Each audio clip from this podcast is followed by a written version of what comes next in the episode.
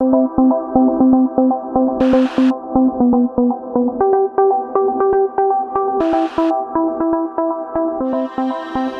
é o Direito ao Pé do Ouvido, podcast com as aulas e palestras da Escola Superior do Ministério Público de São Paulo. Neste episódio, você poderá aprender um pouco mais sobre a Lei Mariana Ferrer, tema debatido no webinar realizado pela escola em parceria com o Ministério Público de São Paulo. A exposição foi feita por Rogério Sanches Cunha, promotor de justiça do MPSP. O debatedor foi Levi Emanuel Magno, advogado e promotor de justiça aposentado do MPSP. A mediação ficou a cargo de Fernanda Moretti Assuoca, promotora de justiça do Ministério Público de São Paulo. Venha para a aula de hoje.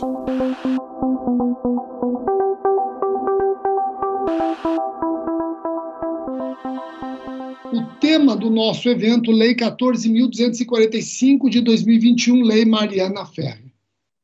É importante fazer uma observação inaugural, e essa observação é para evitar equívocos.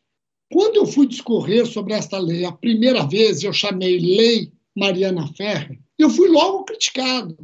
Olha, dando apelidos para uma lei. Tal. Calma. Quem deu este apelido foi o próprio legislador na emenda da Lei 14.245, já se lê desde logo o seu apelido, a sua etiqueta, o seu rótulo, Lei Mariana Ferreira, diferentemente da Lei Maria da Penha. Na Lei Maria da Penha, este apelido foi dado pelo então presidente da República no momento de promulgá-la. Então, cuidado que aqui a etiqueta tem previsão legal.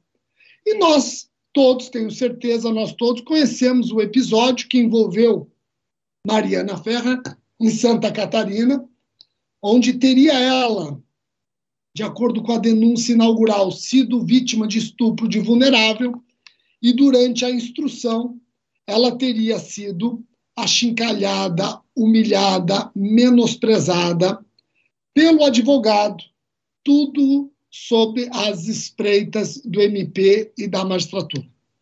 Ela acabou sendo absolvida, mas aqui, ela acabou, desculpa, não, o, o, o denunciado, o acusado, acabou sendo absolvido, uh, mas não é o que importa. Não é o que importa se o pedido inaugural merecia ser julgado procedente ou improcedente, se havia provas ou não havia provas. Não é o que importa.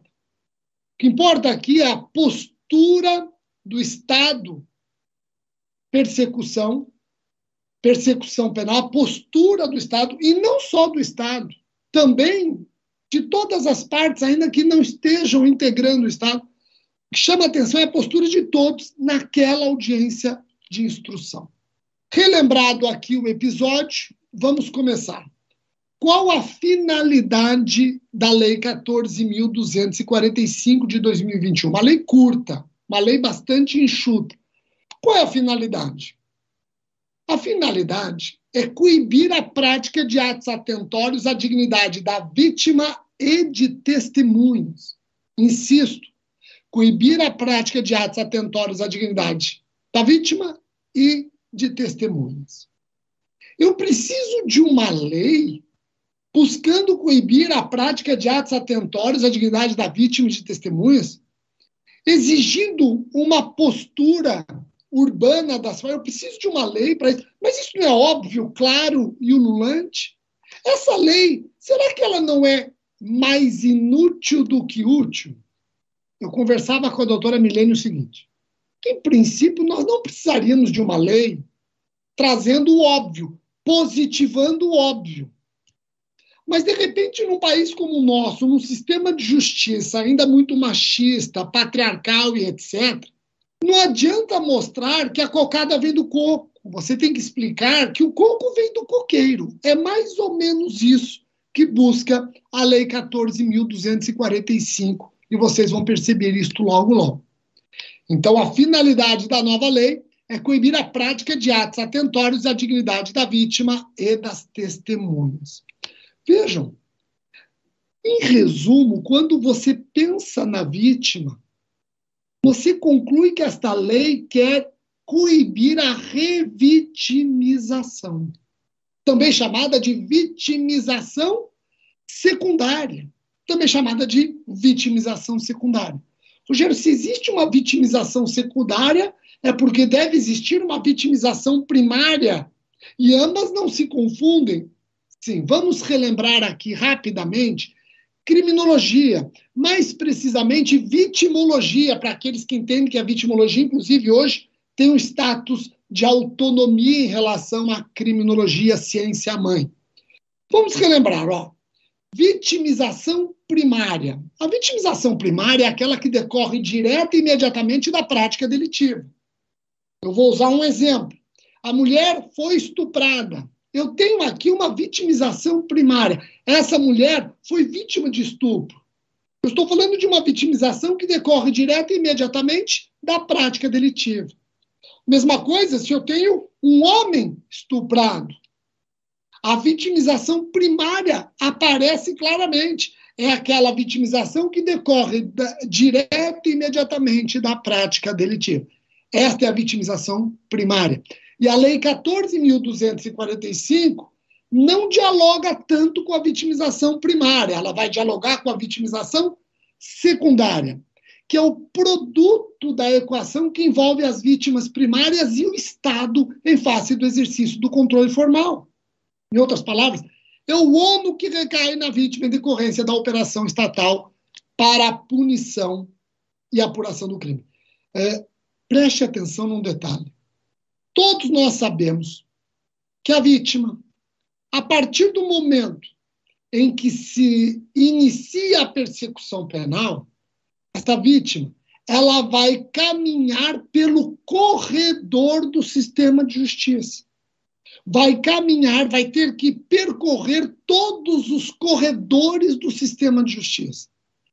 E esse percurso nem sempre é agradável, aliás, quase sempre desagradável, desconfortável. Esse desconforto, todos os dissabores pelos quais essas vítimas têm que passar, constrangimentos, etc., fazem parte da vitimização secundária. Então, é aquela, aquele momento em que ela, vítima de um crime, tem que percorrer o corredor do sistema de justiça criminal corredor que está repleto de momentos de humilhação, constrangimento e por aí vai. Eu tenho ainda a vitimização terciária. Insisto, a Lei 14.245 está dialogando com a secundária. Mas eu não posso deixar de lembrar que temos doutrina ainda falando de uma vitimização terciária que é provocada pelo meio social, normalmente em decorrência da estigmatização trazida pelo tipo de crime. Um crime contra a dignidade sexual da vítima mulher. Ela foi vítima de um estupro. Ela teve que percorrer o sistema de justiça e ela não raras vezes é etiquetada, estigmatizada no meio social que vive. Aliás, não raras vezes etiquetada como corresponsável do crime. Corresponsável do crime. E esse estigma acaba representando a vitimização terciária. Falando da vitimização secundária, falando da revitimização, você tocou muito na expressão corredor do sistema de justiça. Sim, repeti várias vezes isso. A vítima vai ter que percorrer todo um corredor do sistema de justiça criminal. Corredor nada agradável. Então, eu posso dizer que essa revitimização está umbilicalmente ligada à violência institucional? Sim.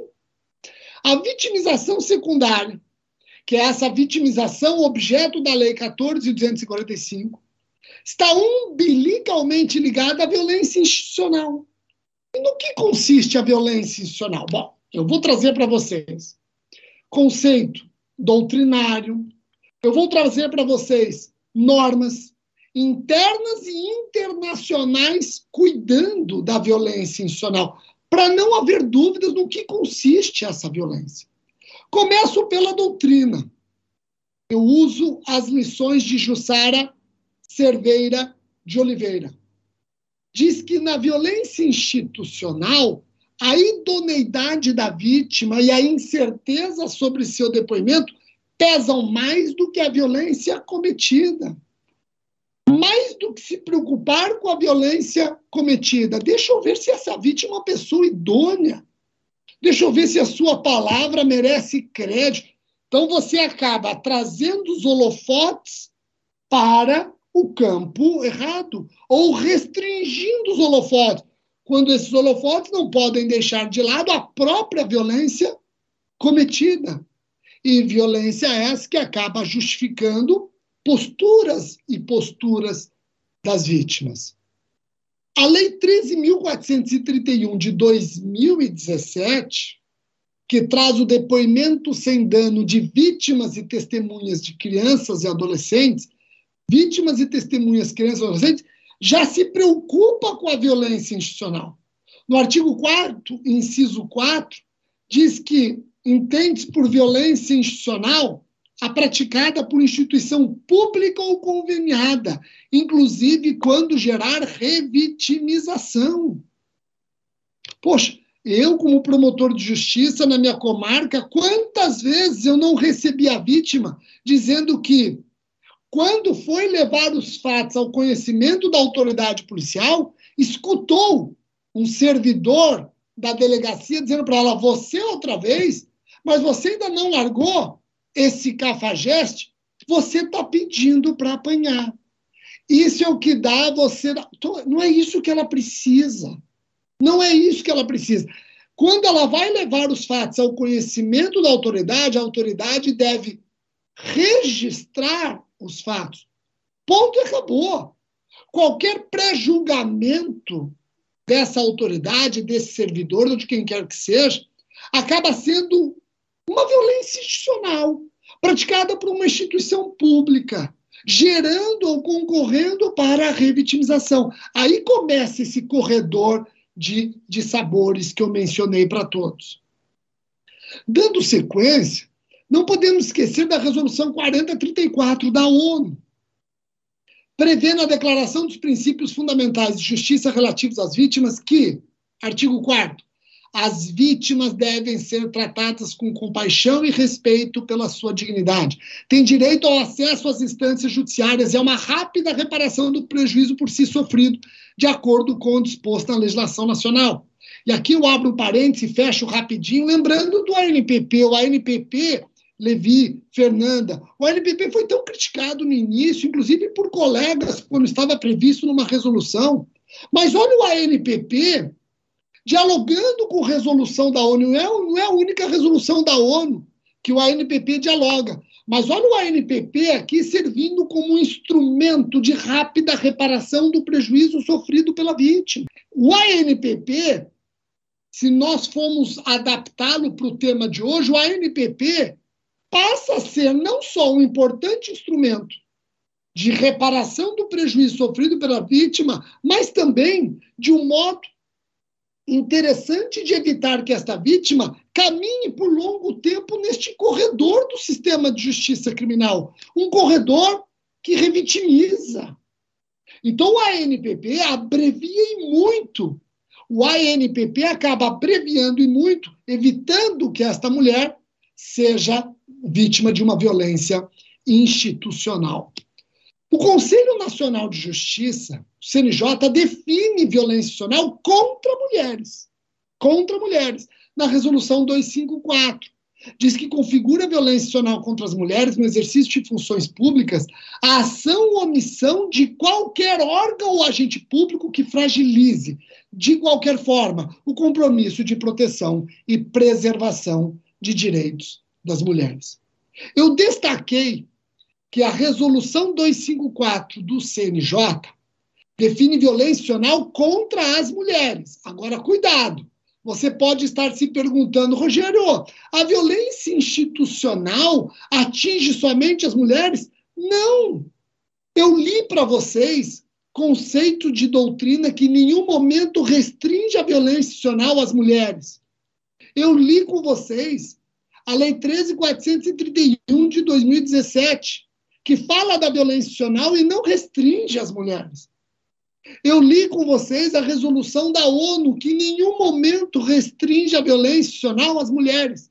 O CNJ fez um recorte, pronto. Mas em nenhum momento isso significa que a violência institucional atinge somente as mulheres. Nesta imagem que você tem aqui, de uma violência cometida durante manifestações, sabemos que esta violência institucional ela acaba atingindo os manifestantes indiscriminadamente. Então, eu não posso aqui imaginar que a violência institucional atinge somente as mulheres. Agora, atenção. Estatisticamente falando, quando você pensa numa violência institucional dentro de um processo crime, quando você pensa uma, numa violência institucional dentro de uma investigação, estatisticamente ela atinge mais a mulher. Estatisticamente atinge mais a mulher. Tá? Rogério, então você falou de violência institucional ou processual contra a mulher. Mas a Lei Maria da Penha não traz um rol taxativo de violência contra a mulher? Ou é um rol exemplificativo? Quando você vai na Lei Maria da Penha, artigo 7, este dispositivo anuncia as formas de violência contra a mulher. Violência física, que pode ir desde uma vias de fato até a forma mais drástica, feminicídio. A violência psicológica, que hoje a violência psicológica pode até configurar crimes como stalking, que é uma espécie de violência psicológica, a violência psicológica em sentido estrito. Eu tenho também a violência sexual. A violência sexual que pode estar presente tanto no capítulo contra a dignidade sexual quanto em outros capítulos. A violência patrimonial, e a violência moral. Mas este rol não é um rol meramente, eh, não é um rol taxativo, é meramente exemplificativo. Hoje, eu posso lembrar da violência institucional processual, que é a violência que nós vamos estudar hoje. Eu posso lembrar da violência política, eu posso lembrar da violência espiritual, eu posso lembrar da violência espiritual ou religiosa, violência tecnológica, então, este rol da Lei Maria da Penha é um rol meramente exemplificativo, que nós temos várias formas de violência contra a mulher. Entrando na Lei 14.245, essa lei introduziu com essa finalidade de coibir a revitimização, com essa finalidade de impedir a violência institucional introduziu os artigos 400A, 474A, ambos no CPP, e alterou o artigo 81 da Lei 9.099, amoldando a instrução nos ritos ordinários do júri sumaríssimo da seguinte forma: na audiência de instrução e julgamento, e em especial nas que apurem crimes contra a dignidade sexual, eu vou ler outra vez. Na audiência de instrução e julgamento e em especial nas que apurem crimes contra a dignidade sexual, todas as partes e demais sujeitos dos processos, sujeitos processuais presentes no ato deverão zelar pela integridade física e psicológica da vítima, sob pena de responsabilização civil, penal e administrativa, cabendo ao juiz garantir o cumprimento do disposto desse artigo. Vedada a manifestação sobre circunstâncias ou elementos alheios aos fatos objeto da apuração, e a utilização de linguagem, de informações ou de materiais que ofendam a dignidade da vítima ou de testemunha. O legislador ele acaba se traindo, né? Porque a lei 14.245 ela não mira somente a vítima, ela mira a vítima e testemunha.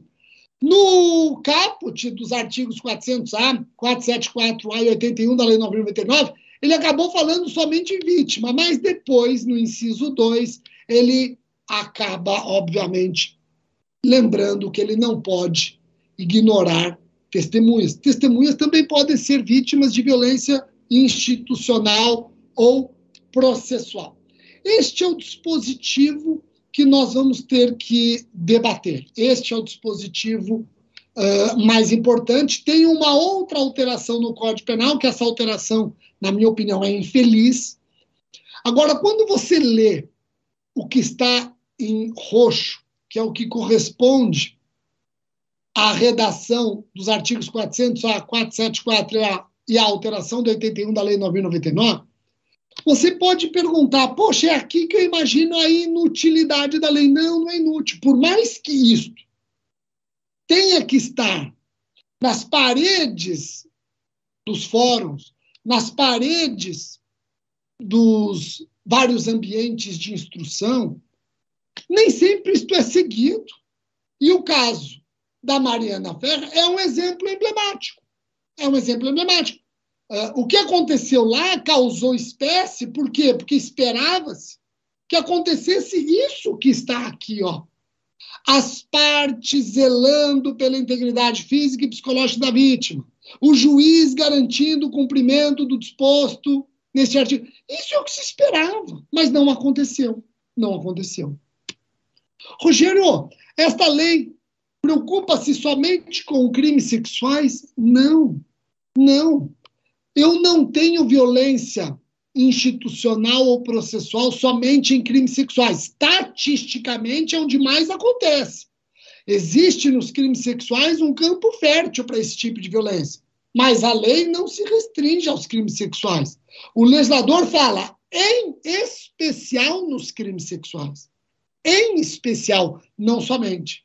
Rogério, e esta lei se aplica somente para o processo? E na fase do inquérito, deve-se ter uma preocupação também com a prevenção da vitimização secundária, com a prevenção da revitimização? Apesar dos artigos 400A, 474A, ambos do CPP, e a mudança do artigo 81 da Lei 999, trabalharem somente audiência de instrução, claro que esse dever de não revitimizar existe na fase do inquérito. Você não pode esquecer que a Lei Maria da Penha foi alterada em 2017 a Lei Maria da Penha foi alterada em 2017 pela Lei 13.505, e a Lei Maria da Penha traz um recado para a autoridade policial. A Lei Maria da Penha diz que a autoridade policial, quando for inquirir a mulher em situação de violência doméstica familiar ou de testemunha de violência doméstica, quando se tratar de crime contra a mulher, obedecerá às seguintes diretrizes. Olha, isso desde 2017 e pensando na fase da investigação. Quais são as diretrizes que devem ser observadas? Primeira diretriz: salvaguarda da integridade física, psíquica e emocional da depoente, considerada a sua condição peculiar de pessoa em situação de violência doméstica familiar. Dois, garantia de que em nenhuma hipótese a mulher em situação de violência doméstica familiar, familiares e testemunhas terão contato direto com investigados ou suspeitos e pessoas a eles relacionadas. E olha aqui, três, deve observar a diretriz da não revitimização da depoente, evitando sucessivas inquirições sobre o mesmo fato nos âmbitos criminal, civil, administrativo, bem como questionamentos sobre a vida privada. Então você não pode imaginar que a lei 14.245 queira limitar essa preocupação à fase processual. Não. Ela foi mais enfática na fase processual, ela foi mais enfática, inclusive apontando o dedo para o magistrado. Agora, ela não esquece que a revitimização pode acontecer na fase da investigação. O corredor desagradável que essa vítima vai ter que percorrer começa na delegacia, começa na Polícia Militar, começa no Instituto Médico Legal e por aí vai.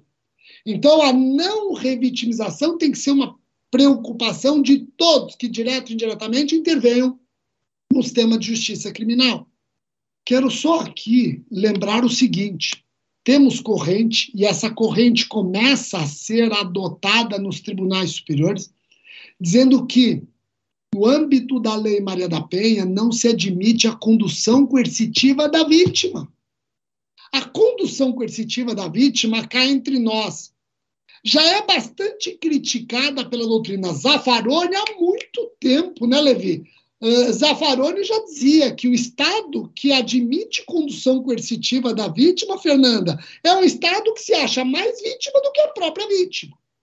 É um Estado que se acha. Então, a condução coercitiva da vítima sempre foi encarada com reservas. Uh, ah, mas e se a vítima está mentindo? Eu quero saber se ela está mentindo. Peraí, mas você está conduzindo vítima ou você está conduzindo agora suspeito? E se for um suspeito de estar mentindo, praticando denunciação criminosa, não tem direito ao silêncio? Então, ao fim e ao cabo, a condução é para quê? Só para constranger e já temos decisões não admitindo condução coercitiva no âmbito da Lei Maria da Penha. Mas a vítima não comparece, eu vou interpretar como verdade absoluta aquela que ela falou no, aquilo que ela falou no boletim de ocorrência? Não, eu também não estou dizendo isso. Claro que a palavra da vítima, principalmente em crimes cometidos ocultas, tem um valor importante. Mas não existe mais rainha das provas. E se eventualmente aquela narrativa da vítima não está firme, a narrativa da vítima uh, uh, precisa de esclarecimentos e ela não quer esclarecer, bom, então a vítima não comparece e o não comparecimento dela fica por sua conta e risco, que pode ser concluído daquela narrativa mais frágil. Tá? Mas conduzir coercitivamente, principalmente na Lei Maria da Penha, de acordo com parcela da doutrina que já chega na jurisprudência, é um campo fértil para revitimização. Rogério, quais são os deveres criados por esta lei para o juiz e para as partes? Preste atenção, e aqui é uma interpretação minha, estou sujeito a críticas, aliás, me coloco à disposição para debater eventuais opiniões em sentido contrário, mas eu entendo que esta lei trouxe deveres diferentes para o juiz e para as partes.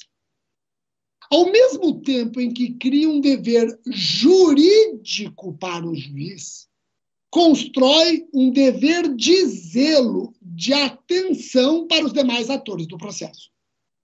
Então vejam, eh, a norma ela quer uma atuação diferenciada do juiz, uma atuação mais diligente, uma atuação proativa, de modo a promover o efetivo amparo não somente do acusado de um processo crime, mas também com o mesmo grau de preocupação da vítima, notadamente nos crimes contra a dignidade sexual. O juiz, e a Fernanda trabalhou bastante tempo no Sanctus, Fernanda, é interessante até ouvi-la se você presenciava isso ou não, mas o juiz que atua nesse tipo de processo, é um juiz que tem que ter a mesma preocupação em ver respeitada a série de garantias, não só do réu, mas também da vítima, com o mesmo color, com a mesma intensidade. Não é um juiz que tem que se preocupar somente com o réu. Não! Tem outro personagem tão importante quanto, e você tem que se preocupar com a vítima. Esse dever para o juiz é um dever jurídico. Eu entendo que o juiz está na posição de garante ou garantidor. E significa o que, professor Levi? Se ele é garante ou garantidor, ele pode responder pela sua omissão, como se tivesse causado o crime que aconteceu sob suas barbas. As partes não. As partes não têm esse dever jurídico. Eu acho que o dever jurídico é de quem preside a instrução. Agora, as partes têm um dever de zelo. O Ministério Público deve chamar a atenção para que o juiz coloque ordem onde está uma desordem. E o advogado ou o defensor público, a mesma coisa. As partes, então, têm um dever de zelo. O juiz, mais do que um dever de zelo. O juiz é um garante ou um garantidor para que não ocorra revitimização, vitimização secundária sob a sua presidência. Rogério, mas quem são os sujeitos processuais na mira desta norma?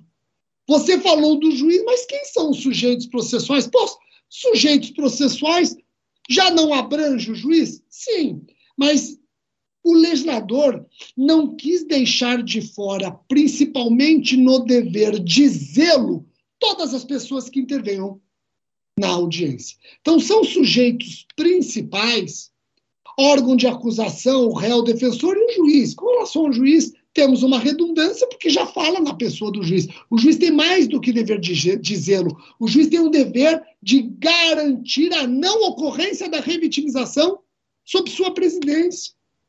Agora, vejam, nós temos que incluir no rol de sujeitos processuais os sujeitos secundários. Testemunha, perito, órgãos auxiliares da justiça. Então, eu vou tomar a expressão sujeitos processuais no sentido mais amplo possível. De acordo com o inciso 1 dos artigos 400 A, 474 A do CPP e também do 81 da Lei 9.099, que tem dispositivo parecido, estão vedadas manifestações sob circunstâncias ou elementos alheios aos fatos objeto da apuração dos autos. O que, que significa isso? Olha a interpretação que eu estou extraindo. Esse inciso só tem sentido se interpretado em conjunto com o caput. Não pode haver referência a dados que importem ofensa à dignidade ou exponham abusivamente a integridade da vítima e testemunhas. Eu não posso interpretar este inciso, Levi e Fernanda, como uma censura, como um presta atenção de modo a prejudicar a ampla defesa e o contraditório. E quando eu falo ampla defesa aqui, Levi, vamos entender a ampla defesa do seu interesse. Porque o Ministério Público também tem a ampla defesa do seu interesse em comprovar tudo aquilo que ele narrou na incoativa. Então vamos pensar na ampla defesa, Fernanda, como ampla defesa dos seus interesses. O Ministério Público também tem direito à ampla defesa, nesse sentido que eu falo, do mesmo jeito que a defesa o tem, até para preservar o sistema bilateral da isonomia da igualdade de armas. O Ministério Público, quando ele vai trabalhar características, vida pregressa, condições de uma testemunha, Levi, o Ministério Público pode eventualmente ter que adentrar na sua esfera íntima, revelar situações que acabam expondo a intimidade dessa testemunha. A defesa, para garantir a assistência devida ao cliente ou o próprio assistido, no caso da Defensoria Pública, pode ter que abordar questões íntimas da vítima ou de testemunhas. Esse inciso agora não quer que façamos mais isso? Não podemos mais fazer isso? Que não se admite, Fernanda e Levi, é a exposição abusiva e impertinente. Se não houver abuso e se demonstrada a pertinência, podemos sim fazer referências e explorar essas intimidades. Vou te dar um exemplo, Fernanda. Crime de estupro. Vítima 14 anos. Eu, quando faço essa. Hoje, Vamos brigar para que seja respeitado o depoimento sem dano, etc. Então, eu, eu, eu, espero fazer essas perguntas hoje para um profissional que vai saber traduzir para a vítima, para que essa vítima uh, compreenda a minha pergunta, responda a verdade sem precisar de constrangimentos ou humilhações. Mas, Levi, se eu tenho estupro de uma menina com 14 anos, eu, como promotor de justiça, eu quero saber se ela era virgem antes do estupro. Para quê? Isso é para matar uma curiosidade lasciva sua, Rogério? Isso é uma curiosidade libidinosa sua? Não. Porque se ela era virgem, Fernanda, se ela era virgem, eu vou explorar essa circunstância na fixação da pena. Eu vou. Agora, o que, que eu faço, Fernanda? Eu, antes de fazer a pergunta, eu, Rogério, eu vou tomar a seguinte cautela. Eu sei que eu posso perguntar diretamente. Eu sei que eu posso. Mas o que, que eu faço agora? Excelência, o Ministério Público vai perguntar para a vítima isso, isso. E explico por que, que eu quero saber. Eu quero saber se a vítima isso, porque, em caso positivo, essa circunstância vai ser utilizada pelo Ministério Público na fixação da pena base e consequências do crime. Eu estou falando de uma menina que era virgem e foi estuprada. Todo estupro gera traumas absurdos. Mas eu não posso negar, ainda que no menor grau, um trauma maior para a vítima que era virgem. Então, e eu tenho certeza que o Levi, como advogado, atuando na defesa de alguém que deve ser presumido inocente até o final, etc., o Levi vai poder entrar na intimidade de uma vítima ou testemunha, desde que seja pertinente, desde que não haja abuso. Então, eu até sugiro, repito aqui, que haja uma justificativa prévia ao juiz que tem o dever de garantir o respeito absoluto, garantir a não revitimação. Eu acho interessante nós colocarmos que o magistrado vai falar: pois não, pode perguntar. Pô, eu estou tranquilo. Ele, que tem o dever de garantir, percebeu a pertinência. Rogério, se ele acha que é impertinente? Eu não vou fazer a pergunta, mas vou pedir para constar. Eu vou pedir para. Então, eu não vou fazer a pergunta, mas eu gostaria que constasse que Vossa Excelência encarou como abusiva essa pergunta, encarou como impertinente. Pronto, consta. Então, eu sei que depois nós vamos debater isso, a questão ganha outros contornos, contornos até mais vivos no júri, por conta da plenitude da defesa. Outro dia, Levi, um colega ligou, dizendo que o advogado começou a criticar a vítima no plenário do júri, começou a falar que a vítima era isso, era aquilo. Então ele me ligou, Rogério, a lei Mariana Ferreira, eu não posso deixar ele falar isso. Eu falei, não pode não, calma. Qual é a pertinência? Você tem que ver se está vendo abuso ou não está vendo abuso. Se ele está falando que, na verdade, aquele homicídio se deu dentro de uma discussão envolvendo gangues de tráfico, Talvez ele tenha que explicar que a vítima era um traficante. Uh, então, eu não tenho como dizer para o advogado: você não pode falar que a vítima é um traficante, porque você está expondo a intimidade, você está ridicularizando, menoscabando, etc. Não! Se ficar demonstrada a pertinência, se não houver abuso, eu acho legítimo. Agora, o Ministério Público pode exatamente a mesma coisa quando envolver uma testemunha quando envolver uma testemunha, uma testemunha de defesa, uma testemunha, ou o próprio réu acusado. Mas é importante guardarmos essas duas expressões, sem abuso e com pertinência. E o juiz vai aquilatar isso como presidente da instrução. O inciso 2 trata de provas relacionadas ao objeto dos autos.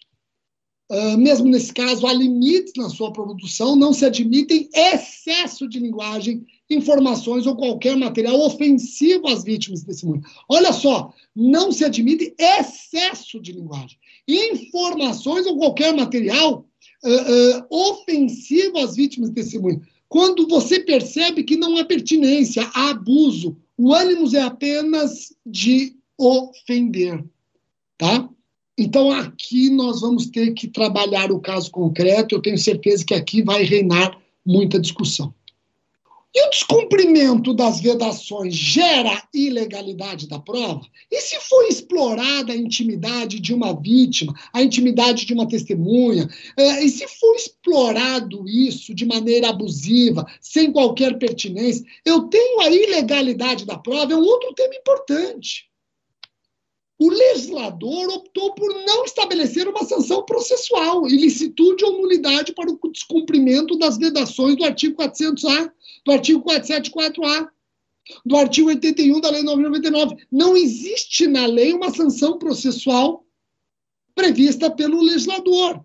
Agora, isso não impede, de acordo com o caso concreto, a depender da violação aos direitos fundamentais da vítima ou testemunha, rotular a prova produzida como imprestável. Uh, nós podemos até, de repente, discutir se o abuso, Fernanda, se o abuso, Levi, não pode ser algo que arranha a cadeia de custódia da prova. É, nesse sentido, pode ser trabalhado o assunto que eu estou trazendo para vocês. Então, vamos imaginar que o advogado enfrentou abusivamente a intimidade da vítima. Eu não vou dizer que tudo que a vítima falou agora é imprestável porque o advogado não observou os limites do 400A. O Ministério Público acabou enfrentando de maneira impertinente e abusiva intimidade da testemunha. Eu não vou dizer, Fernanda, que aquilo que a testemunha falou, porque o Ministério Público abusou das perguntas, enfrentando intimidade impertinente, torna imprestável o que a testemunha falou. Eu não tenho essa sanção processual na lei, Levi. A lei não está dizendo que quem descumprir isso torna. Agora, apesar da lei não dizer isso, o caso concreto se ficar evidente o constrangimento, a vítima, a partir daquele momento, ela não conseguia nem falar direito, acabou o raciocínio, só chorou, uh, desfigurou. Bom, a depender do caso concreto, eu posso entender a prova imprestável sim pedir para repeti-la.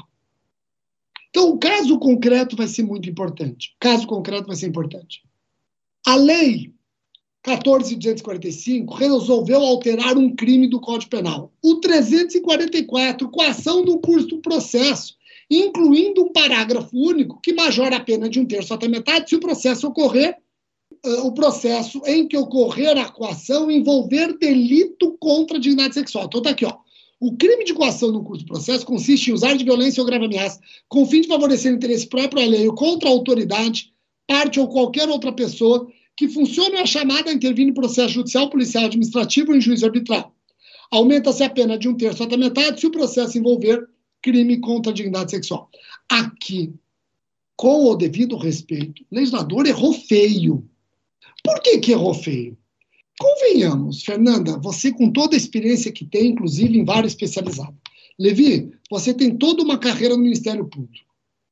Você, quantas vezes percebeu numa audiência, a vítima, a testemunha, sendo objeto de coação no curso do processo com violência ou grave ameaça? Fernanda, eu nunca vi. Eu já vi, Levi, eu já vi, Fernanda, a vítima ser humilhada, sem violência ou grave ameaça. Eu já vi a vítima ser achincalhada, sem violência ou grave ameaça. Eu já vi a vítima sendo menoscabada, desacreditada, sem violência ou grave ameaça. Se eu não tenho violência ou grave ameaça, eu não tenho questão no curso do processo. Foi uma mudança inútil, com repercussão práticas mínimas. Mínimas. Para não dizer nenhuma repercussão mínimas.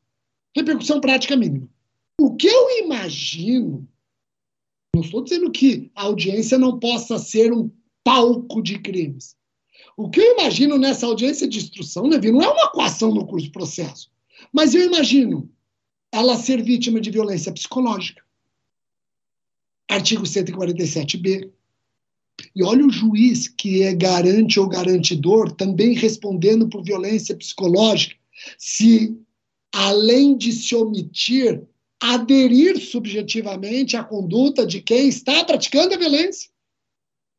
Vamos imaginar o promotor ou o advogado, as partes, praticando violência psicológica contra a vítima e testemunhas. E o juiz assiste tudo passivamente, aderindo subjetivamente, aderindo subjetivamente àquela violência psicológica. O juiz responderá também por violência psicológica, na condição de garante ou garantidor. Claro, não basta ele se omitir, também tem que aderir subjetivamente. A, o concurso de pessoas na omissão imprópria demanda não somente a omissão, mas também a adesão subjetiva. Então, eu acho muito mais fácil você amanhã se deparar, neste caso, com violência psicológica. Violência psicológica. Ou outras infrações penais, como calúnia, difamação, injúria. A violência psicológica, não podemos esquecer, tem como vítima somente a mulher tem como vítima somente a mulher. Se for um homem, eu posso falar de calúnia, difamação, injúria ou o que vale. Agora, a coação no curso do processo, eu achei que o nosso legislador uh, deu um tiro, uh, desperdiçou um tiro, foi inútil. E, e também uh, fico preocupado do legislador imaginar que isso é possível acontecer em processo. por que, que num processo por crime contra a dignidade sexual, a coação no curso do processo tem que ter uma pena elevada, mais elevada do que uma coação no curso do processo num feminicídio. Eu não consigo, né? É, é, eu estou falando da coação no curso do processo, é uma infração. Aliás, o legislador há muito tempo já tem que mudar essa pena da coação no curso do processo. É, é uma pena absurda que acaba flertando com a proteção deficiente ou insuficiente. Em apertada síntese, essas são as minhas impressões a respeito da Lei 14.245. Devolvo a palavra para a mediadora Fernanda. Professor Rogério Sanches Cunha, promotor de justiça do MP, assessor do procurador-geral local e que salva a nossa vida muitas vezes. Olha, eu confesso que não tem graça nenhuma mediar com você como expositor, porque assim, eu vou, eu vou anotando né, as perguntas e aí elas são respondidas. Eu não confesso que eu não tenho muito o que falar, mas eu gostaria de falar que o Rogério está sempre salvando a nossa vida, a vida do pessoal que trabalha aqui na, na linha de frente, com aquelas perguntas mais capciosas. Todas elas são respondidas, viu, Rogério? Então, uma honra estar aqui dividindo o trabalho. É, só alguns apontamentos aqui. Nós temos já duas, já temos duas perguntas e muitos elogios ao Dr. Rogério.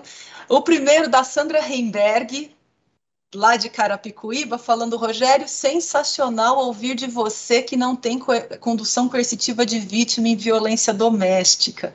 E só para puxar o gancho, no GVID Central, de onde eu vim, né, nós não fazíamos, não tinha. Não, não existia condução coercitiva de vítima de violência doméstica. Isso não prejudicava em nada o réu. Por quê? A vítima não comparecendo, fica difícil a gente sustentar a prova porque foi o que o, o doutor Rogério falou. Foi o que o Rogério falou. É, a palavra da vítima é muito importante nesses processos. Infelizmente, quando a vítima não comparecia e quando a vítima não vinha é, ratificar a sua versão dos fatos, muitas vezes as provas ficavam extremamente frágeis e, infelizmente, ou felizmente, enfim, acabava, o próprio Ministério Público pedia absolvição. A menos que, claro, nós tivéssemos outras provas, depoimentos de policiais, é, laudos periciais, etc.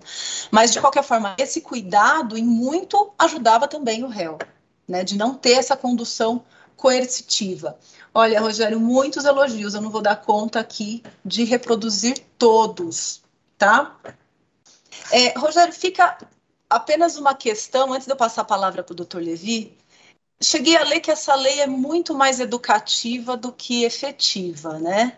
Em palavras curtas, em palavras rápidas, é uma lei que proíbe achincalhar a vítima em audiência. Aí fala, mas precisa de uma lei para falar isso? Que absurdo é esse? Uma lei que proíbe achincalhar vítimas e testemunhas? Eu falei, olha, nós vivemos num país em que o óbvio tem que ser dito né? Então o Rogério foi muito mais educado falando da cocada e do, e do coco, do coqueiro.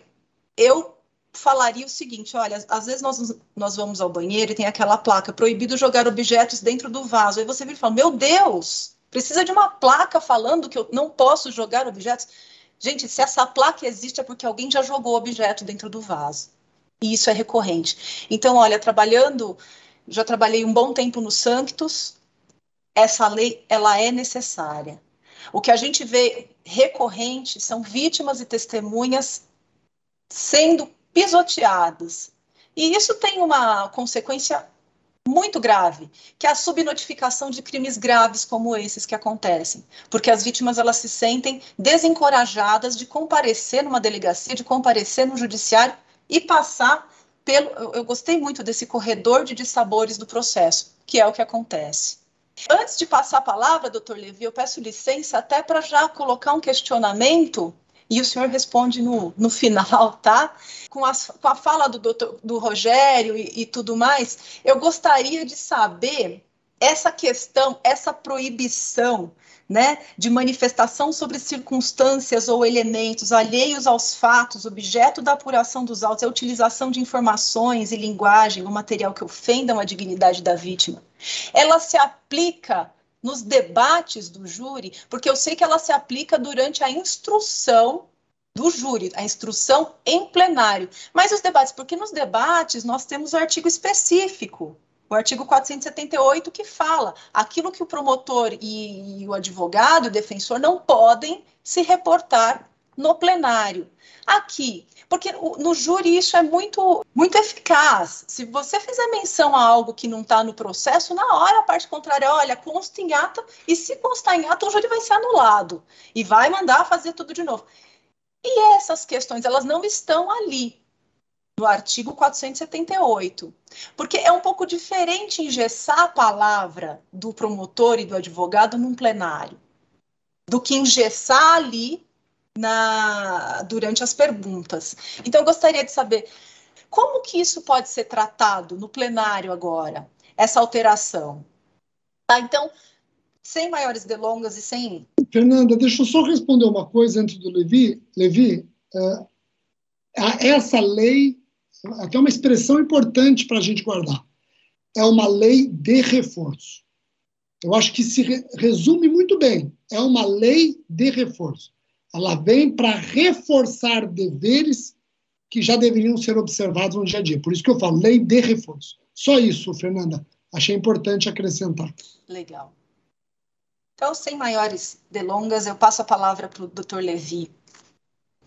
Com relação a esse tema, eu acho que eu vou fazer algumas pontuações aqui, e eu acho que o Rogério fez uma última intervenção aqui nesse momento, quando ele disse que é uma lei de reforço. Eu vou fazer um puxar um pouquinho lá para trás, depois da Constituição Federal, e eu vou dizer que o nosso legislador, o legislador brasileiro, ele não é muito feliz em elaborar legislações, é, ele não é muito feliz, principalmente na área penal. Ora, elabora uma legislação na correria, ora, elabora a legislação porque saiu na mídia, foi um caso mais destacado, já tem que surgir uma legislação. Ora, porque é, entende-se que houve um caso, um crime ocorreu, chamou atenção, já se corre, se faz uma, uma legislação. Eu digo que o nosso legislador ele está sempre é um cachorro sempre correndo atrás do rabo, né? E quando ele resolve correr, normalmente não dá certo, ou pela pressa, pela falta de técnica, falta de precisão, falta de consultar aqueles é, que militam no dia a dia, aqueles que poderiam dar um melhor contorno na lei. E eu dou como exemplo Rogério Fernanda e os colegas, Vamos pegar em 1988, quando a Constituição Federal ela entrou em vigor, e nós tínhamos lá no artigo 5 43 que a lei disciplinaria a lei dos crimes hediondos, dos assemelhados, né? Em 88 e 89, quando a Constituição estava em vigor, nós não tivemos lei nenhuma. Então, o que, que ocorreu para que a gente fizesse a Lei 8.072 de 90, sequestro do Abílio Diniz? Eu até nas minhas aulas falava. Esta é a lei Abílio Diniz, não é a lei dos crimes hediondos, porque a lei foi feita porque os empresários, depois do sequestro, foram em Brasília e em 18 dias a lei estava pronta. Resultado dessa lei hoje, se você for ver a lei 8.072, a lei ela está completamente em frangalhos. Talvez um artigo lá esteja em vigor, o restante, tudo declarado inconstitucional. Por que inconstitucional? Porque quando se faz uma lei infraconstitucional e, evidentemente, não se observam os parâmetros da nossa Constituição, quer a gente goste ou não goste da Constituição, ela vai dar uma linha para nós de pensamento. Quem interpreta é o Supremo, não é? Um Supremo hoje, evidentemente criticado, mas ainda é ele que dá a interpretação. Então, tivemos a lei Abílio Diniz, depois tivemos o processo da favela naval aqui em Diadema, Aí corremos e fizemos com muita rapidez a lei de tortura. Depois tivemos a lei lá da, da, da, de organização criminosa, ficou como lei Sérgio Moro.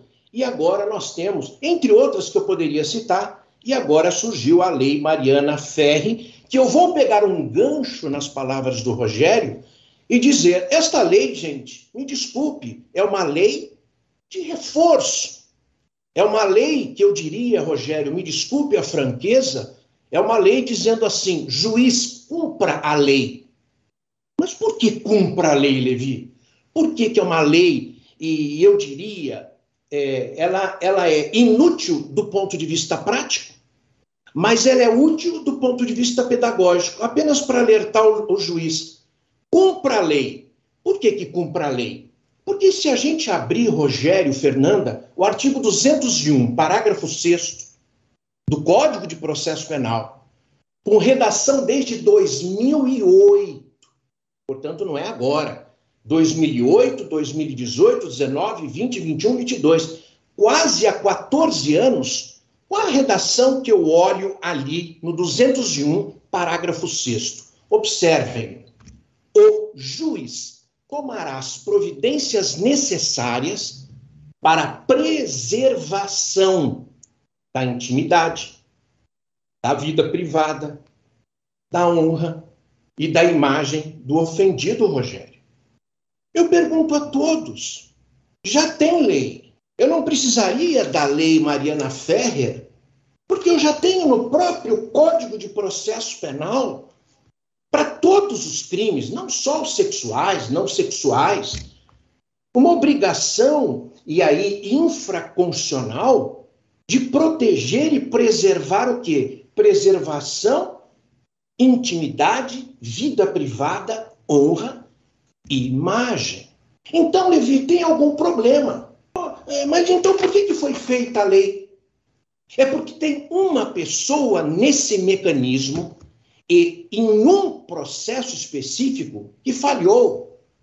E esta figura é, infelizmente, tem que ser dito, o magistrado. Gente, o magistrado ele tem poder de polícia, ele preside a audiência e ele tem que ter a responsabilidade, conhecedor da lei, de preservar a intimidade, a vida privada, a honra e a imagem de qualquer ofendido.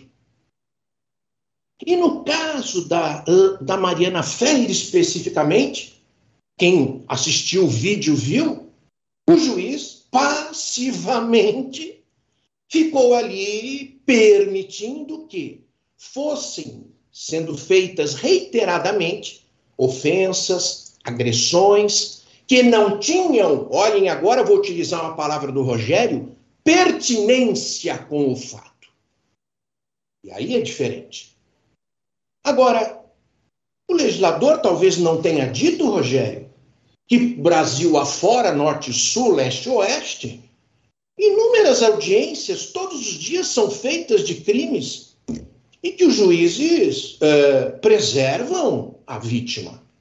Inúmeros juízes preservam, eu diria que a totalidade dos juízes fazem esta preservação.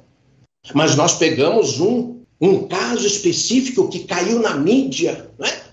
E aí corremos lá para fazer uma lei, o legislador dando uma suposta satisfação. Mas eu diria, me desculpem os colegas, mas esta lei, quando eu olho aqui, Primeiro, que se ela for interpretada literalmente, e aí eu quero dizer aos colegas que texto não pode ser interpretado como norma, texto é texto, interpretação é interpretação. E o Ministério Público tem que ser inteligente o suficiente para não ocasionar o próprio magistrado algum problema em decorrência dessa lei que mais tarde vai causar não sei se uma imprestabilidade, uma nulidade ou coisa que o valha. Há que se ter um cuidado aqui todo especial na interpretação dessa lei. Mas o Rogério fez uma abordagem e ele colocou duas palavras, aliás, sempre muito bem colocadas, né? Pertinência, abuso. Pertinência, abuso, e também se referiu à questão da lei de reforço. Agora eu pergunto aos colegas: se eu tenho uma Constituição Federal, artigo 5, inciso 55, aos litigantes em processo judicial ou administrativo são assegurados, não é? Contraditório, a ampla defesa e todos os meios a ela inerentes.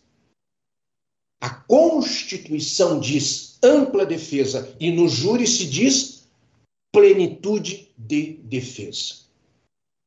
Não estou aqui e nem vou militar essa tese porque não sou favorável a ela. A advocacia que exerço hoje é uma advocacia técnica, limpa, clara. Não tem aqui subterfúgios a todos que aqui nos procuram. Não, não há subterfúgio aqui. Mas eu acho que nós todos temos que ser inteligentes suficientes para interpretar a ampla defesa e a plenitude de defesa em face dessa lei, levando em critério, em, é, em questão, dois critérios que eu tinha anotado aqui para levar, não com essas palavras, mas eu vou adotar do Rogério, pertinência e abuso. E eu coloco uma questão, Fernanda, uma coisa interessante. Não há que se mencionar nomes nem nada. Nós temos aqui, por exemplo, só para citar um exemplo, um caso de um empresário que vai a uma festa, é um caso real, mas é só para ilustrar. É, e chega nessa festa, esse empresário, aliás, é filho de empresário, não é? Mas é empresário também. tem seus 20 anos de idade. Ele vai a uma festa pela primeira vez e vai, é, se encontra uma moça, conhece a moça. Essa moça tem 1,82m de altura. Vestida, eu diria, para uma festa normal, para uma balada, enfim. Com ela mantém uma conversa muito rápida e acabam tendo uma relação sexual. Por uma razão que não vem ao caso, não tem ainda 14 anos de idade, é, isto é, chegou ao conhecimento dos pais, foi contratado um advogado, levaram a polícia, instauração, estupro de vulnerável. Está cá a defesa a mostrar Rogério e Fernanda que naquelas circunstâncias, né, qualquer um, não só o empresário, mas o juiz, o João, o Manuel, se olhasse para aquela moça dentro daquela festa, ele compreenderia né, que ela teria mais de 14 anos de idade. E mais, qual é o comportamento que ela tem que faça levar a crer que ela tem mais de 18 anos, ou mais de 14 anos de idade? São perguntas, Rogério, que muitas vezes a defesa terá de fazer para provar uma tese, e aí eu amplio para o júri, Fernanda, muitas vezes a favor do réu, de um erro de tipo, Rogério, de uma violenta emoção, logo em seguida, a injusta provocação da vítima. Existem tantas hipóteses que vão ter que, olhem só o cuidado que a gente vai ter que ter, revolver, mexer, investigar, vasculhar questões sobre o quê? Intimidade, vida privada. E é por esta razão que está escrito aqui que o juiz não poderá deferir as perguntas? De maneira nenhuma. O que eu acho, e aqui vou deixar bem claro, é que este texto tem que ser interpretado de acordo e amoldado com ampla defesa, isso inevitável.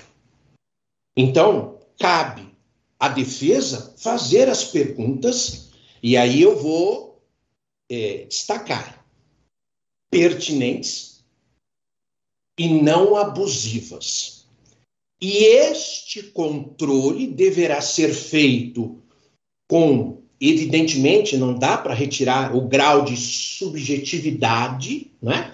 mas é, o juiz vai ter um papel importantíssimo, como ele já tinha desde 2008, de dizer, doutor, esta pergunta ela não é pertinente para o senhor demonstrar sua tese. Agora, esta que o senhor está me fazendo é verdade. Por exemplo, eu gostaria de saber quantas vezes a senhora vai a uma balada. Ah, eu vou toda semana, quinta, sexta, sábado, domingo. Sim, a senhora já teve relação com outro. Você está, obviamente, entrando na vida privada, na intimidade dela. Mas é importante para a defesa mostrar que não é? é, essa pessoa, naquele contexto, dava uma ideia de que era maior de 14 anos. Então, se a gente pode tirar uma conclusão, e aí eu caminho, é, na verdade, é, um pouquinho mais para o final. Se a gente pode ter uma conclusão, eu acho que toda a lei Mariana Ferrer, ela deve ser assim: aplica-se a lei Mariana Ferrer, excepcionando-se situações que tenham pertinência e não seja abusivo em relação a uma tese jurídica defensiva ou de acusação. Você vai ter que fazer esta observação e esta interpretação com todo a cautela. Indeferir perguntas simplesmente porque você vai na intimidade eh, ou vai sobre fatos que não sejam objeto da apuração, se você indeferir, Rogério, é o que eu vejo aqui, não é? Evidente, quando eu vim para o escritório, já tinham vários casos em andamento. Você, se você for, evidentemente, não muito inteligente, é evidente que a gente vai, ou a defesa vai, anular isso depois. Consegue anular. Por quê? Porque essa questão da ampla defesa é muito delicado também. Tem a preservação da vítima, é evidente, e eu também desejo que ela seja preservada, até por conta de vitimização, enfim. Mas a gente tem que tomar a cautela é, de fazer uma interpretação dessa lei sempre com base nesses limites, nessas balizas, pertinência, abusividade, como disse o Rogério. E eu termino um pouco a minha fala dizendo o seguinte: artigo 212. Olha de novo. As perguntas serão formuladas pelas partes diretamente à testemunha, não admitindo o juiz aquelas que puderem induzir a resposta, não tiverem relação com a causa ou importarem em repetição. Observem, eu tenho 201 parágrafo 6 eu tenho 212, todos como instrumentos para que o juiz faça o quê? Já faça esse controle. Nós já temos lei. Então eu encerro a minha fala e eu diria, no júri, Fernanda, é a mesma coisa, não vai mudar. É evidente que se interpretará essa lei de maneira extensiva ao plenário do júri, não tenha dúvida nenhuma.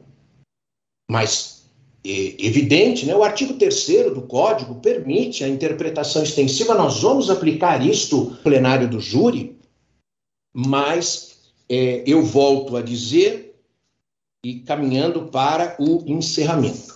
Eu acho que, uh, principalmente, os magistrados devem, e aí eu, é, quem cabe a mim fazer alguma coisa ou sugerir alguma coisa, mas sempre, talvez, né, é, grupos de estudos, é, seminários, webinars, até com próprios juízes, né?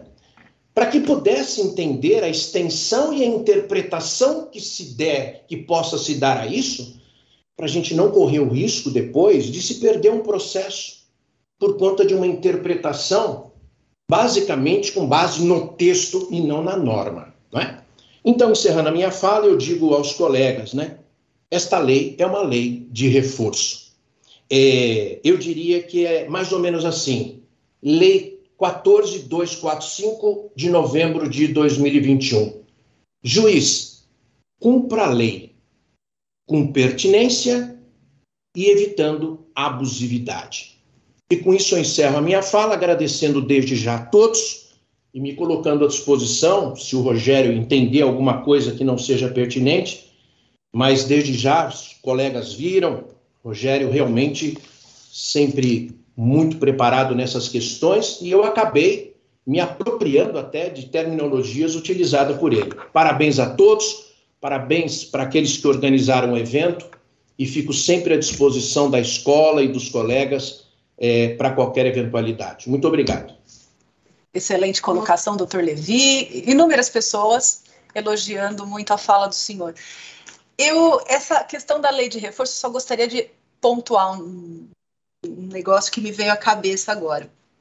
É evidente que o que se busca, né, é preservar a vítima, obviamente, fala em especial de crimes sexuais, e como o Rogério disse, estatisticamente, as que mais são, são ofendidas, as que mais enfrentam problemas, né, são as mulheres de crimes sexuais. E aí, é, de novo, bate naquela tecla que é uma lei educativa, e como o Rogério e o Levi falaram, é uma lei de reforço. Em relação à necessidade, me surgiu agora que se a lei busca preservar a dignidade da vítima, obviamente ela tem o escopo de atingir a vítima mesmo. A questão é que quando a vítima tem que enfrentar os, os, percalços de um processo, ela acaba se desencorajando e isso gera aquilo que foi falado, a subnotificação de crimes muito graves, né? Obviamente, nós operadores do direito, nós operadores do direito temos conhecimento de todos os artigos que contém no Código Penal, no Código de Processo Penal, que vedam essas, essas manifestações, que fazem com que o juiz tenha que ter essa, esse dever de presidir uma audiência e preservar a, a dignidade de todos os presentes. Foi necessário vir uma lei com um rótulo de um caso que todos conheciam para que essas regras chegassem ao conhecimento dessas vítimas, porque se nós buscarmos, é, se nós perguntarmos para uma vítima, olha, você conhece o artigo tal, o artigo 201, o artigo do CPP? Não, ela não conhece. Mas e a Lei Mariana Ferrer? Sim, eu conheço. E agora, elas tendo conhecimento da existência dessa lei, muito mais elas podem procurar o judiciário, elas podem procurar uma delegacia e etc. Então eu acho que às vezes essas leis elas precisam vir exatamente para isso. Se elas buscam preservar aí a, a vítima, se elas buscam fazer com que a vítima venha e fale, venha e notifique, venha e ajude o judiciário a apurar os fatos, a polícia e tudo mais, então, essa lei precisa chegar aos ouvidos dessa vítima e nada melhor do que um belo rótulo de um fato midiático. Às vezes as pessoas falam, nossa, o legislador trabalhando em favor da mídia. Às vezes isso é necessário. E olha, eu só estou podendo falar isso depois que eu passei um tempo ali no GVID e vi como que as coisas muitas vezes funcionavam ali. Infelizmente, até que o Rogério chamou atenção no começo de sua fala, é, existem pessoas que às vezes não estão no lugar muito certo. As pessoas, às vezes, se elas se propõem a trabalhar numa vara de violência doméstica e familiar contra a mulher, se ela se propõe a trabalhar num santos da vida, ela tem que ter, no mínimo, um pouco de perfil. Ela precisa desse perfil para fazer com que a engrenagem rode. E muitas vezes ela não tem, infelizmente. Aí nós precisamos. Eu vi aqui um comentário que até foi colocado, ó, a existência dessa lei tem a mesma razão de na caixa de ovos estar escrito contém ovo. Contém ovo. É um comentário que veio aqui e eu concordo. Contém ovo e existem muitos lugares que contém pessoas que manipulam o direito, mas as pessoas não estão no lugar certo. E aí a gente precisa de uma lei falando que a lei existe e que ela deve ser cumprida. Agora, outra questão que eu colocaria, né? Muito se falou do dever do juiz. Confesso que incomodou demais a postura do promotor também, naquela audiência da Mariana Ferrer. E aí eu pergunto, muitas vezes, a, a, a vítima vem e lá na violência doméstica fala assim, doutor, eu preciso contratar um advogado? Não! O Ministério Público está aí para isso. O Ministério Público é o titular da ação penal. E se nós estamos, se denunciamos uma pessoa e temos uma vítima, o Ministério Público está lá para garantir, no mínimo, que a vítima tenha a sua dignidade preservada. Eu gostaria de saber do Rogério e do Levi o que, que vocês acham da postura do Ministério Público perante essa toda essa questão e em relação a essa lei. Saindo da pessoa do juiz, o juiz tinha ali que, que garantir mesmo a urbanidade das partes. E o MP? É, o MP ele entra naquilo que eu falei, dever de zelo. O dever do MP é idêntico ao do advogado, num plano de deveres absolutamente horizontais. Deveres de, como partes, respeitar a integridade das testemunhas que cada qual arrolou.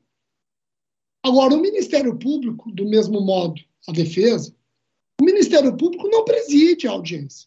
Se nós trouxermos isso, Fernanda, para o nosso pique, e eu bati na tecla que esse dever não é só processual, também se aplica a frase pré-processual, vai se aplicar o nosso pique.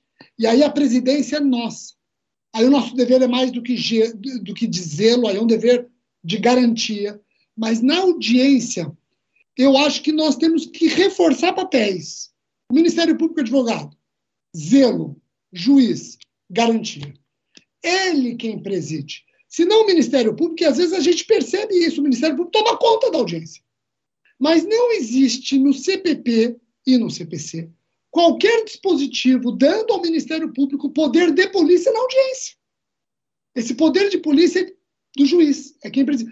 Uh, e aqui não se trata de simplesmente me colocar numa posição confortável, dizendo essa lei vai ferrar você, juiz, e não o promotor. Não é isso. O promotor pode ter responsabilidades penal, civil, administrativa. O juiz idem, o advogado idem. Agora, o juiz ele tem um dever de garantia que pode lhe trazer uma responsabilidade penal diversa, porque pela sua omissão diante de um crime, ele pode responder como se tivesse agido o crime comissivo por omissão. Agora, e também em nenhum momento, Fernando, eu estou dizendo que o dever de zelo é menor do que o dever de garantia. São deveres diferentes. É que o dever de garantia ele está atrelado a quem tem o poder de polícia nos termos do artigo 13, parágrafo 2 letra A do Código Penal. É, perfeito, Fernanda. É, eu nem vou acrescentar, Rogério, que eu teria para falar, o Rogério, mas eu acho que é muito essa questão de centrar mesmo, né? O, o juiz ele tem o poder de polícia. É o juiz que controla é, as, os eventuais excessos, as impertinências.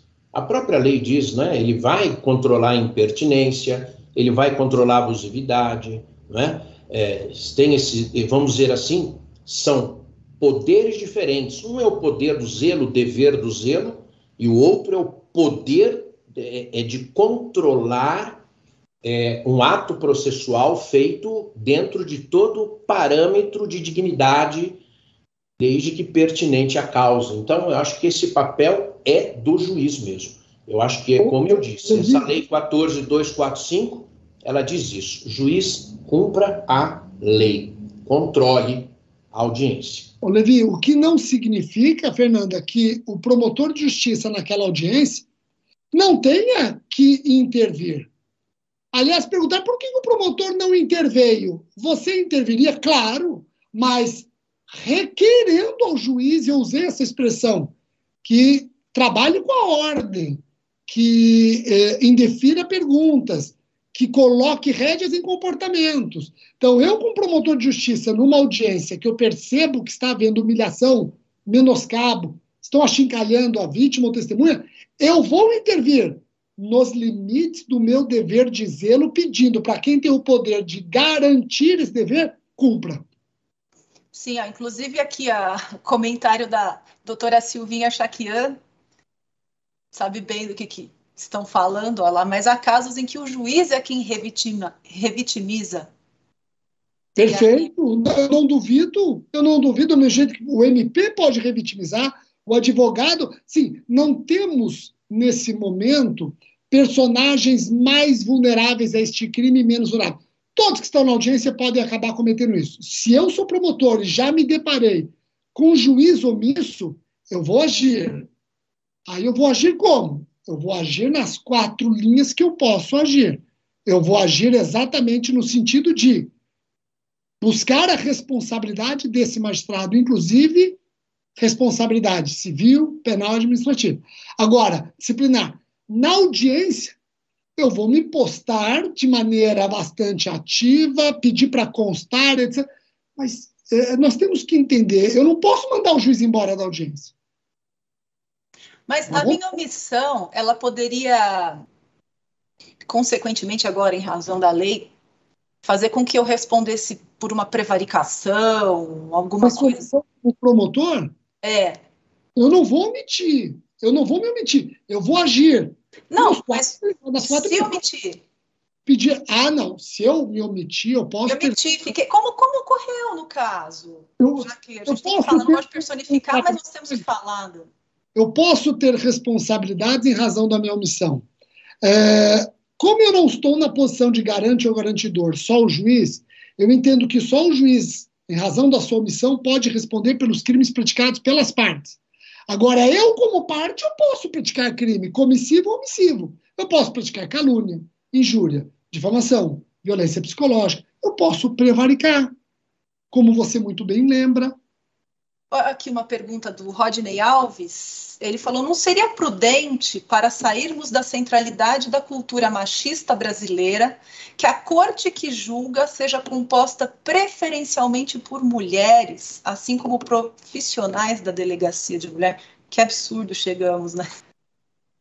Você sabe que na Lei Maria da Penha, é, o artigo 10A ele põe preferencialmente, porque sabe que humanamente, aliás, nós não temos delegacia de atendimento à mulher é, em todos os municípios. Não temos. É, estamos muito longe de ter. Eu lembro em Vinhedo, Levi, que eu entrei com uma ação civil pública porque não tinha delegacia de atendimento à mulher. Nós chamamos de DDM, Delegacia de Defesa à Mulher. E não tinha. E aí eu entrei com uma ação civil pública e o governo do estado, ele falou, agora tem. Falei, nossa, que rápido. O que, que ele fez? Ele foi lá e estava assim, ó, Delegacia Polícia de Vinhedo, 23ª Ciretran, Delegacia de Atendimento à Mulher. Pronto. E pintou na parede externa, que era também delegacia. Falei, você não entendeu nada. Você não entendeu nada. Quando eu falo de delegacia de atendimento à mulher, eu estou falando de uma delegacia preparada. Não preciso que você pinte a parede da delegacia. Eu prefiro que a parede esteja descascando, mas que lá dentro tenha uma delegada, tenha uma investigadora, tenha uma equipe multidisciplinar. É nesse sentido que eu estou falando de delegacia de atendimento à mulher. Eu não estou pedindo para você pintar, porque se fosse para pintar, eu mesmo pintava né? ou não me daria o trabalho de entrar com uma ação civil pública. Então, a, a, Lei Maria da Penha já quer esse atendimento especializado. A pior coisa para a mulher é fazer o atendimento médico legal com homens. A mulher foi vítima de violência sexual e quem vai atendê-la? Homens. Isso é ou não é revitimização? Tem outra pergunta aqui do Diego Rodrigues, e ele fala: para resguardar a vítima, pode o promotor requerer ao juiz o excepcional afastamento do cross-examination, obrigando a defesa a fazer as perguntas primeiro ao magistrado? Eu até falei sobre isso, Levi, Fernando, eu até falei sobre isso. Para nós evitarmos a revitimização, quando você percebe que a sua pergunta vai invadir a intimidade, explica antes para o juiz presidente da instrução, explica para o juiz a pergunta que você fará, por que você quer fazer essa pergunta dentro da pertinência e ausência de abuso. O juiz ele vai se sentir uh, primeiro na posição efetivamente de um presidente do processo. Ele não vai tirar o seu direito de perguntar diretamente, mas quando ele autorizar essa pergunta, você vai fazer essa pergunta de maneira mais confortável, sem interrupção sem interrupção, inclusive, porque o advogado já viu o debate. Aliás, o advogado pode participar desse debate. Excelência, eu... e o Ministério Público é a mesma coisa. Excelência, eu discordo, eu não vejo pertinência, eu acho abusivo. E o juiz decide ali na hora. Olha que interessante. Em nome do Dr. Paulo Sérgio, eu gostaria de, de cumprimentar, de agradecer o Dr. Arthur Pinto de Lemos Júnior, que esteve presente aqui na abertura, nosso secretário de Políticas Criminais, uh, nosso expositor, doutor Rogério Sanches Cunha, meu querido amigo também, é, como disse uma, uma outra colega nossa em um evento, o Rogério é sempre didático, conciso, preciso e completo ao mesmo tempo. Eu adotei essa fala porque é mesmo, Rogério é muito bom de ouvir, sempre.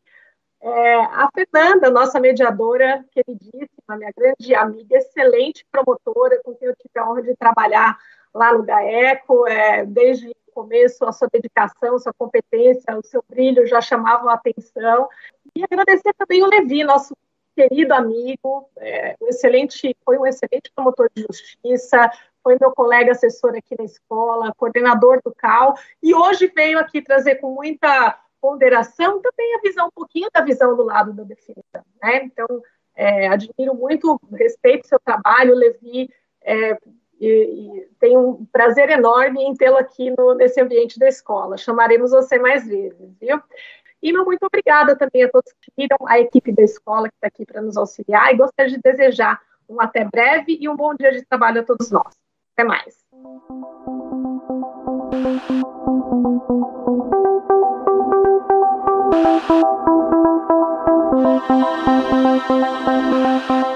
Este foi o Direito ao Pé do Ouvido. Siga nosso canal e amplie seu conhecimento com a Escola Superior do Ministério Público de São Paulo.